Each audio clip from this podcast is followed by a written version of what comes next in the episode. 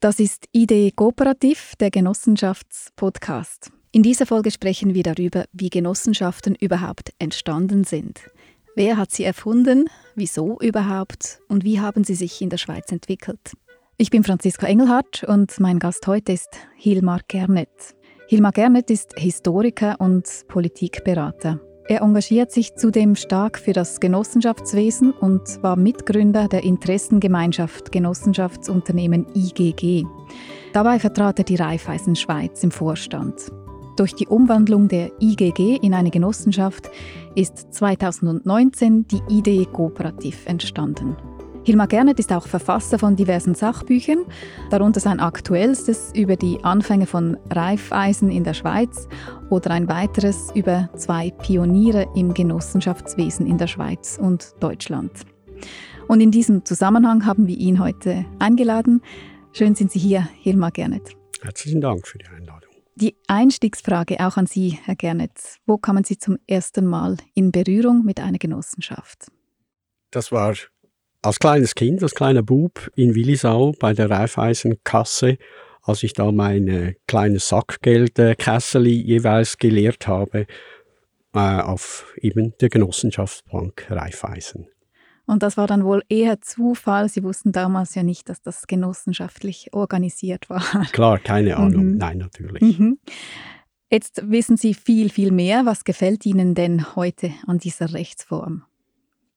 Also ich finde die Rechtsform, obwohl sie schon sehr alt ist und man nicht genau weiß, wann und wie sie entstanden ist, äh, eine Rechtsform, die einfach liberal ist, die ist demokratisch, die ist solidarisch und diese Verbindung, diese drei Werte, die finde ich äh, einfach ganz toll und obwohl sehr alt, äh, ist sie eigentlich auch äh, sehr modern.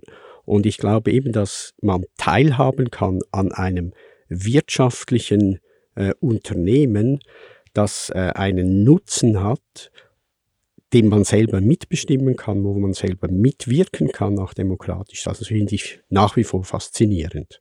Mhm.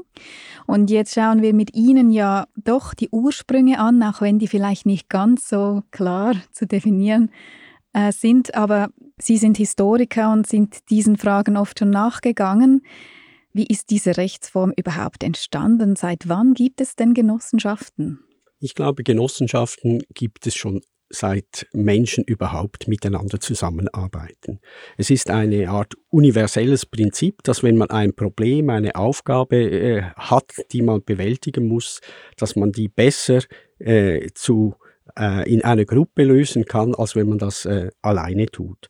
Und in diesem Sinne ist Kooperation und auch eben Mitsprache von allen, die an der Lösung eines Problems, eines Auftrags interessiert sind, eigentlich wirklich ein universelles Prinzip, das hier äh, ja dann später auch in Gesetze gefasst worden ist. Aber es geht bei Genossenschaften immer darum, dass man gemeinsame Interessen, einen gemeinsamen Nutzen realisiert, sei das eben in früheren Zeiten wie eine Almende, wie die Weide bewirtschaftet werden sollte, wie der Wald genutzt werden sollte, wie Lawinenverbauungen äh, gemacht werden sollten oder äh, an anderen Orten wie Deiche gebaut äh, wurden, wo Fähren betrieben werden sollten. Es ging immer darum, Selbsthilfe äh, zu leisten, eben in eigener Verantwortung gemeinsam ein Problem äh, zu lösen. Es ging dann auch äh, letztlich darum, eben die eigene Not, wenn sie da war, oder das eigene Problem, oder äh, ähm, zu lösen. Also eben die Verarmung in der Landwirtschaft war so ein Problem, weil man eben seine Produkte, die man äh, hergestellt oder eben produziert hat auf dem Acker, nicht verkaufen konnte, weil die Straßen mhm. fehlten zum nächsten Markt. Musste man halt eben eine Straße bauen, hat man dann halt gemeinsam am be besser gemacht. Also es ist eine Kooperationsform, die lange, lange bevor es Gesetze gab, existierte. Also lange bevor man dieser Form eigentlich so den Namen Genossenschaft gab. So, genau. So wie wir ihn heute kennen. Genau. Können Sie das vielleicht verorten, wo Sie das jetzt beschrieben haben? Das muss parallel passiert sein. Also da hatte man ja nicht so die Kommunikationswege, wie, wie man sie heute hat. Wo war das? Also eben, wie ich gesagt habe, eben, es ist ein universelles mhm. Prinzip mhm. und man kann das ja auch sprachlich gibt es da so ein paar äh, Ausdrücke, oder, die das nach wie vor auch zeigen, oder? Eine für alle, alle für einen ist so ein Spruch. Oder ähm, was einer nicht vermag, das vermögen viele. Oder bei uns in der Bundeskuppel, oder? Da steht der Satz ähm, Unus pro omnibus, omnes pro uno, oder? Und diese Ausdrücke oder diese, die haben ja Weisheiten oder Sprichwortcharakter, die zeigen eben, dass man gemeinsam etwas erreichen kann. In dem Sinne ist das eben in Deutschland, in USA, in Großbritannien, in der Schweiz, in Österreich, überall, äh, auch in Griechenland, äh, festzustellen, aber vor allem natürlich im Alpenbogen, da ist es auch sehr gut äh, historisch aufgearbeitet, äh, aber es ist keine geografische Beschränkung. Das entwickelte sich ja dann doch weiter in Richtung Rechtsform. Ähm, vielleicht kann man da ein bisschen genauer definieren, zeitlich, wann das war. Wer zum Beispiel waren historisch wichtige Köpfe für die Gründung der neuen Rechtsform von Genossenschaften? Also in, im deutschsprachigen Raum war es äh, Hermann Schulze-Delitzsch, der äh, in Deutschland äh, der, wie soll ich sagen, der Initiator des äh, ersten Genossenschaftsrechts äh, war. Dieses Genossenschaftsrecht äh, ist 1868 als preußisches Genossenschaftsrecht, das Genossenschaftsrecht des Norddeutschen Bundes entstanden. Da ging es eben darum, dass Genossenschaften Gesellschaften waren oder die eben ins Recht gefasst worden sind, wo man gesagt hat, die wollen äh, gemeinsam zur Förderung des Kreditwesens und zum Erwerb in der Wirtschaft beitragen, dass es den Mitgliedern dieser äh, Genossenschaft besser geht. Mhm. Also das war auch ein sehr, sehr allgemeiner Beschrieb dieser, äh, dieses Genossenschafts Zweckes. Aber das ist also äh, 1868 in Deutschland und diese Umschreibung, oder, die ist dann auch in die Schweiz äh, gekommen, oder die hat man dann auch in der Schweiz äh, übernommen. Also das kam 1868 ins Rollen eigentlich in Deutschland und kam dann in die Schweiz. Wie ging es dann weiter? Also in der Schweiz hat der Bundesrat 1879, also etwa zehn Jahre später, eine eigene Botschaft vorgelegt, eben um die äh, Genossenschaften zu regeln. Er hat aber da äh, keine eigenen, äh, wie soll ich sagen, Ideen entwickelt, sondern hat darauf verwiesen, dass man sich einfach an den deutschen, an, am deutschen Vorbild orientieren soll. Man hat die gleiche äh, Formulierung übernommen, äh, dass es eben um äh, eine neue Kooperationsform äh, gehen soll, die eben diese neuzeitlichen Bedürfnisse befriedigen soll. Und erst im Parlament ist man dann, also im Ständerat, ist man dann drauf gekommen, äh, in, in der Beratung, dass man eben diese Genossenschaften ein bisschen klarer definieren soll. Und dann gab es eine kleine Definition, die hat geheißen, Personalverbände, welche gemeinsame Zwecke des wirtschaftlichen Verkehrs verfolgen, das sind Genossenschaften. Mhm.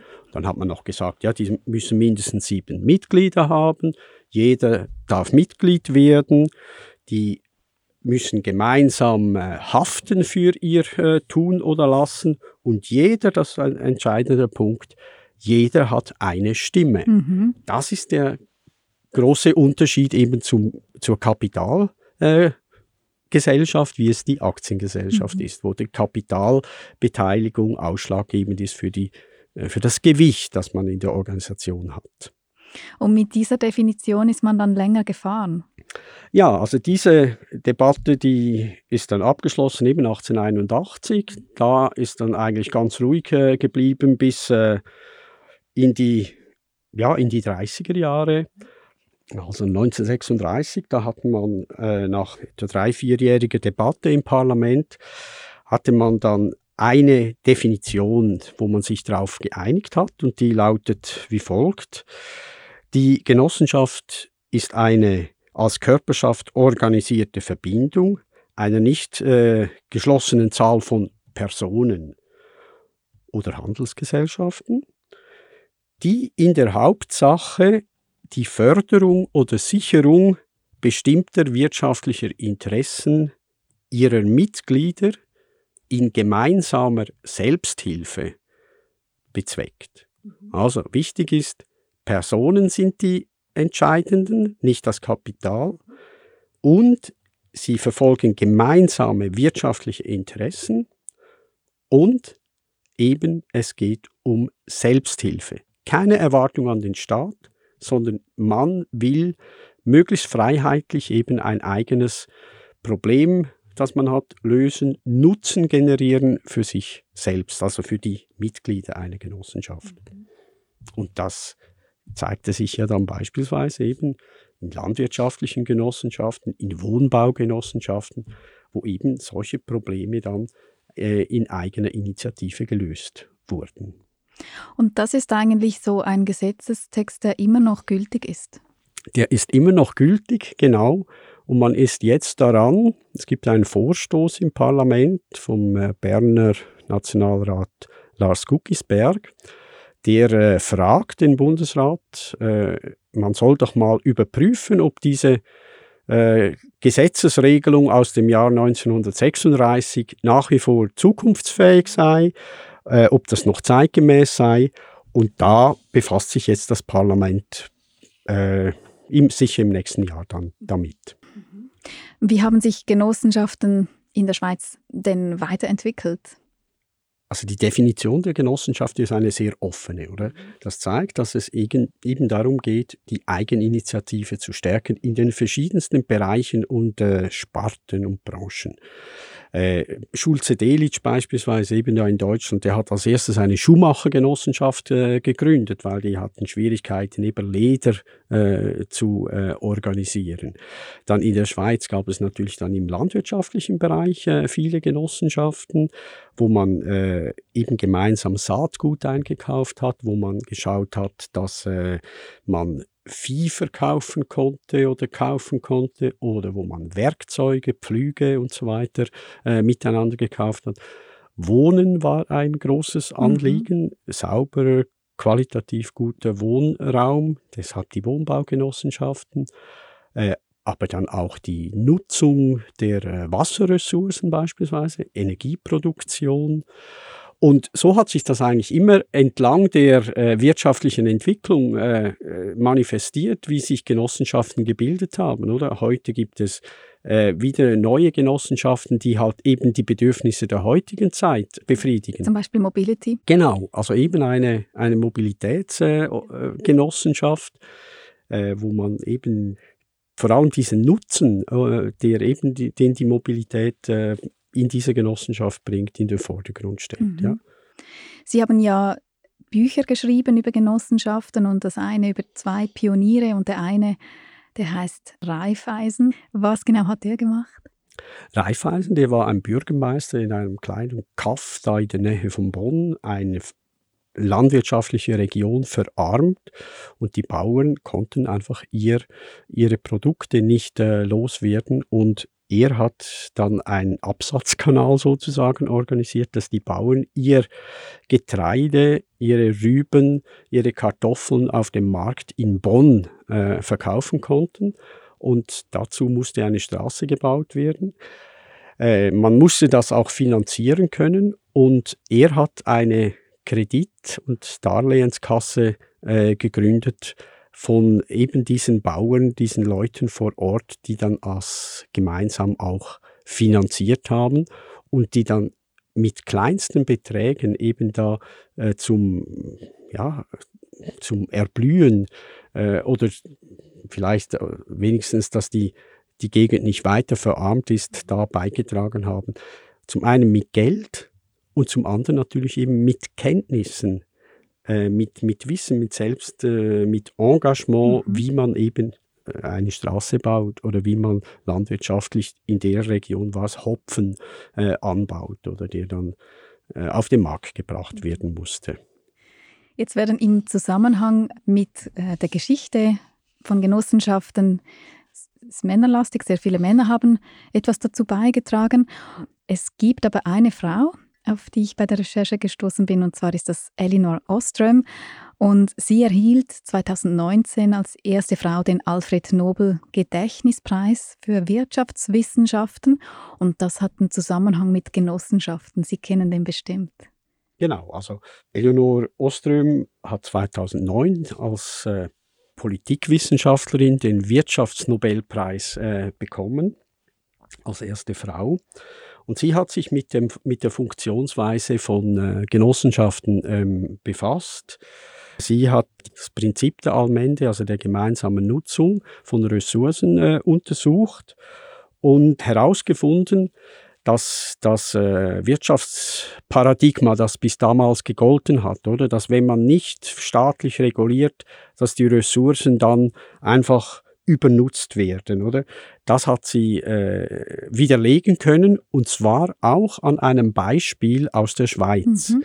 Äh, in der Walliser Gemeinde Törbel äh, hat sie äh, die Wassernutzung äh, untersucht, wie das, das Wassermanagement in diesem kleinen Ort auf 1500 Metern Höhe äh, organisiert ist seit Jahrhunderten, wo man mit dieser knappen Ressource äh, sehr äh, sparsam und vernünftig umgehen muss.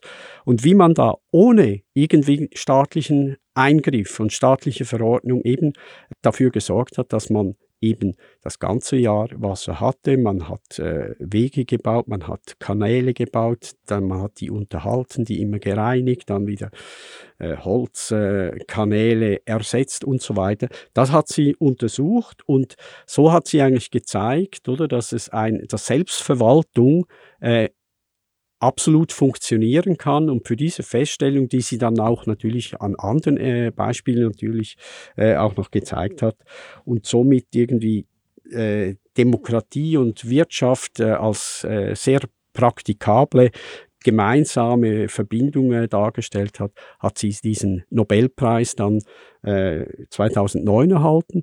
Und bereits zehn Jahre früher hat ihr die Uni Zürich den Ehrendoktor äh, für diese Erkenntnis äh, vergeben. Ja, tatsächlich, ja.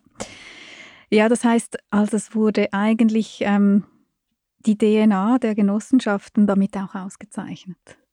Genau. Also diese, dieses Partizipative mhm. oder dieses Nachhaltige, dieses Rücksichtnehmen auf die Ressourcen nicht mehr verwenden, als man wirklich hat und das aber auch eben unterhalten und das in gemeinsamer äh, Arbeit, weil man weiß, wir sind auf eben jetzt Wasser äh, zum Beispiel eben angewiesen oder wir sind darauf angewiesen, dass eine Weide sinnvoll und nicht übernutzt wird, oder? Äh, weil unsere Tiere halt auch im nächsten Jahr dann wieder äh, da äh, grasen äh, müssen oder können. Da hat dieses Nachhaltigkeitsprinzip halt, hat sie in die wirtschaftspolitische Debatte, kann man vielleicht sagen, eingebracht. Wenn wir bei der Wirtschaft bleiben und die Entwicklung äh, uns noch anschauen, ja, wie hat sich die Rolle von Genossenschaft in, in der heutigen Wirtschaft verändert und welche Bedeutung haben sie heute? Insgesamt muss man ja feststellen, dass die Zahl der Genossenschaften leicht abnehmend war in den letzten äh, Jahrzehnten. Mhm. Aber auf der anderen Seite kann man natürlich feststellen, dass die Funktionsprinzipien der Genossenschaft, eben dass man solidarisch arbeitet, demokratisch arbeitet, selbstverwaltet arbeitet, äh, dass die hochaktuell sind und äh, absolut äh, modern. Und das zeigt sich auch darin eben, dass äh, ganz viele neue Genossenschaften in Nischen entstehen, also Anwaltssozietäten, äh, Ärzte, die gemeinsam in einer Genossenschaft äh, praktizieren, neue Energiegenossenschaften oder auch im, im digitalen Bereich.